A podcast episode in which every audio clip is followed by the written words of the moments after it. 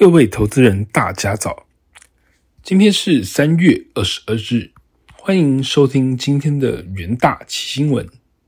首先带您看到昨晚美股盘后的消息：美国财政部长耶伦呼吁对美国小型银行存户提供更多的支持之后，市场情绪出现明显的改善，恐慌指数 VIX 暴跌，美股周二延续前一日的涨势，银行股续弹。第一共和银行狂飙近三十 percent，而特斯拉信评升至投资级后，特斯拉暴涨近八 percent。四大指数皆收高，中场美股道琼指数上涨零点九八 percent，收在三万两千五百六十点；纳斯达克指数上涨一点五八 percent，收在一万一千八百六十点一一点；标普五百指数。上涨一点三 percent，收在四千零二点八七点。费城半导体指数上涨零点零七 percent，收在三千一百一十六点八九点。在震惊消息方面，联邦公开市场委员会周二起召开为期两天的利率会议。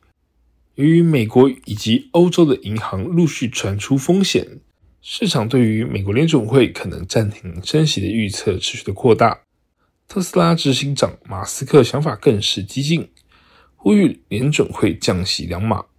根据 CME 的 Fed Watch 工具显示，交易员预测升息一码的可能性超过八十五 percent，暂停升息的几率约为十五 percent。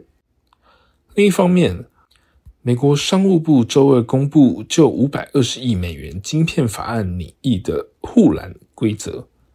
确保联邦资金不会用于中国和俄罗斯等受到关切的国家。新限制将使台积电升级，或使扩建中国南京厂更具挑战性。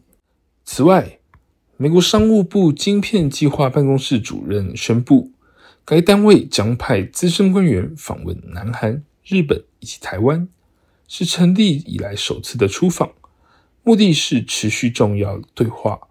盼强化合作以及全球的供应链。中国国家主席习近平与俄国总统普京于会谈后签署联合的声明，旨在深化两国的关系，并推动二零三零年前中俄经济合作的发展。接下来进入三分钟听股期的单元，首先带您看到伟创期货，受于近期 Chat GPT 的热潮延续。带动公司伺服器相关的业绩。此外，伟创斥资六十二点五亿元建立内湖数位内容创新的中心暨伟创新总部，预计将于二零二六年启用，渴望持续带动 AI 以及数位内容等产业的发展。伟创持续进行多元的布局，包含在 AI 硬体、数位转型、电动车等领域皆有发展的计划，预期可以带动业绩逐季的成长。三月十一日，尾创期货上涨四点三一 percent，期价连日上涨，再创新高。接下来看到荣钢期货，荣钢近年来积极拓展军工、航太等高附加价值的产业。由于俄乌战争引发地缘政治的较劲，荣钢成为军工用料需求上升的受惠者。公司近年持续扩大接单的量能，成为全球特殊合金钢的关键供应者之一。除了军工用钢订单之外，来自能源以及油气等高质化产业的订单也相当的强劲，带动公司接单金额持续的创高。三月二十一日，荣钢期货上涨五点三八 percent，期价沿十日线持续的上行。在强势股期部分，可以留意新兴期货，预期在 ChatGPT 应用热潮推升 AI 晶片的需求之下，渴望带动公司 ABF 载板产能持续满载。市场预期 ABF 在未来几年内仍会有良好的展望。公司预估整体 ABF 稼动率将维持满载，有利公司营收的展望。受惠于五 G、AI 以及高效能运算成长趋势的带动，市场持续看好 ABF 中长期需求成长趋势。公司云云渴望持续的成长。三月二十一日，新兴期货上涨二点二一 percent，期价延续多方上涨的格局。最后看到弱势股期部分，可以留意南亚科期货。由于通膨与升息因素导致终端的需求疲软，DRAM 市场供需失衡以及供应链库存调整等因素影响，使得机体的价格持续的下跌，拖累南亚科的营收与获利表现。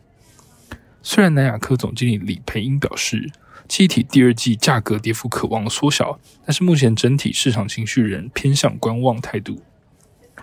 目前 DRAM 市况处于近十年最差的一个状态，库存消化缓慢，导致供需严重的失衡。库存调整恐怕会持续到二零二三的下半年。三月二十一日，南亚科期货下跌零点六七 percent，期价维持区间震荡的走势。以上就是今天的重点新闻。明天同一时间，请持续锁定远大奇新闻。谢谢各位收听，我们明天再会。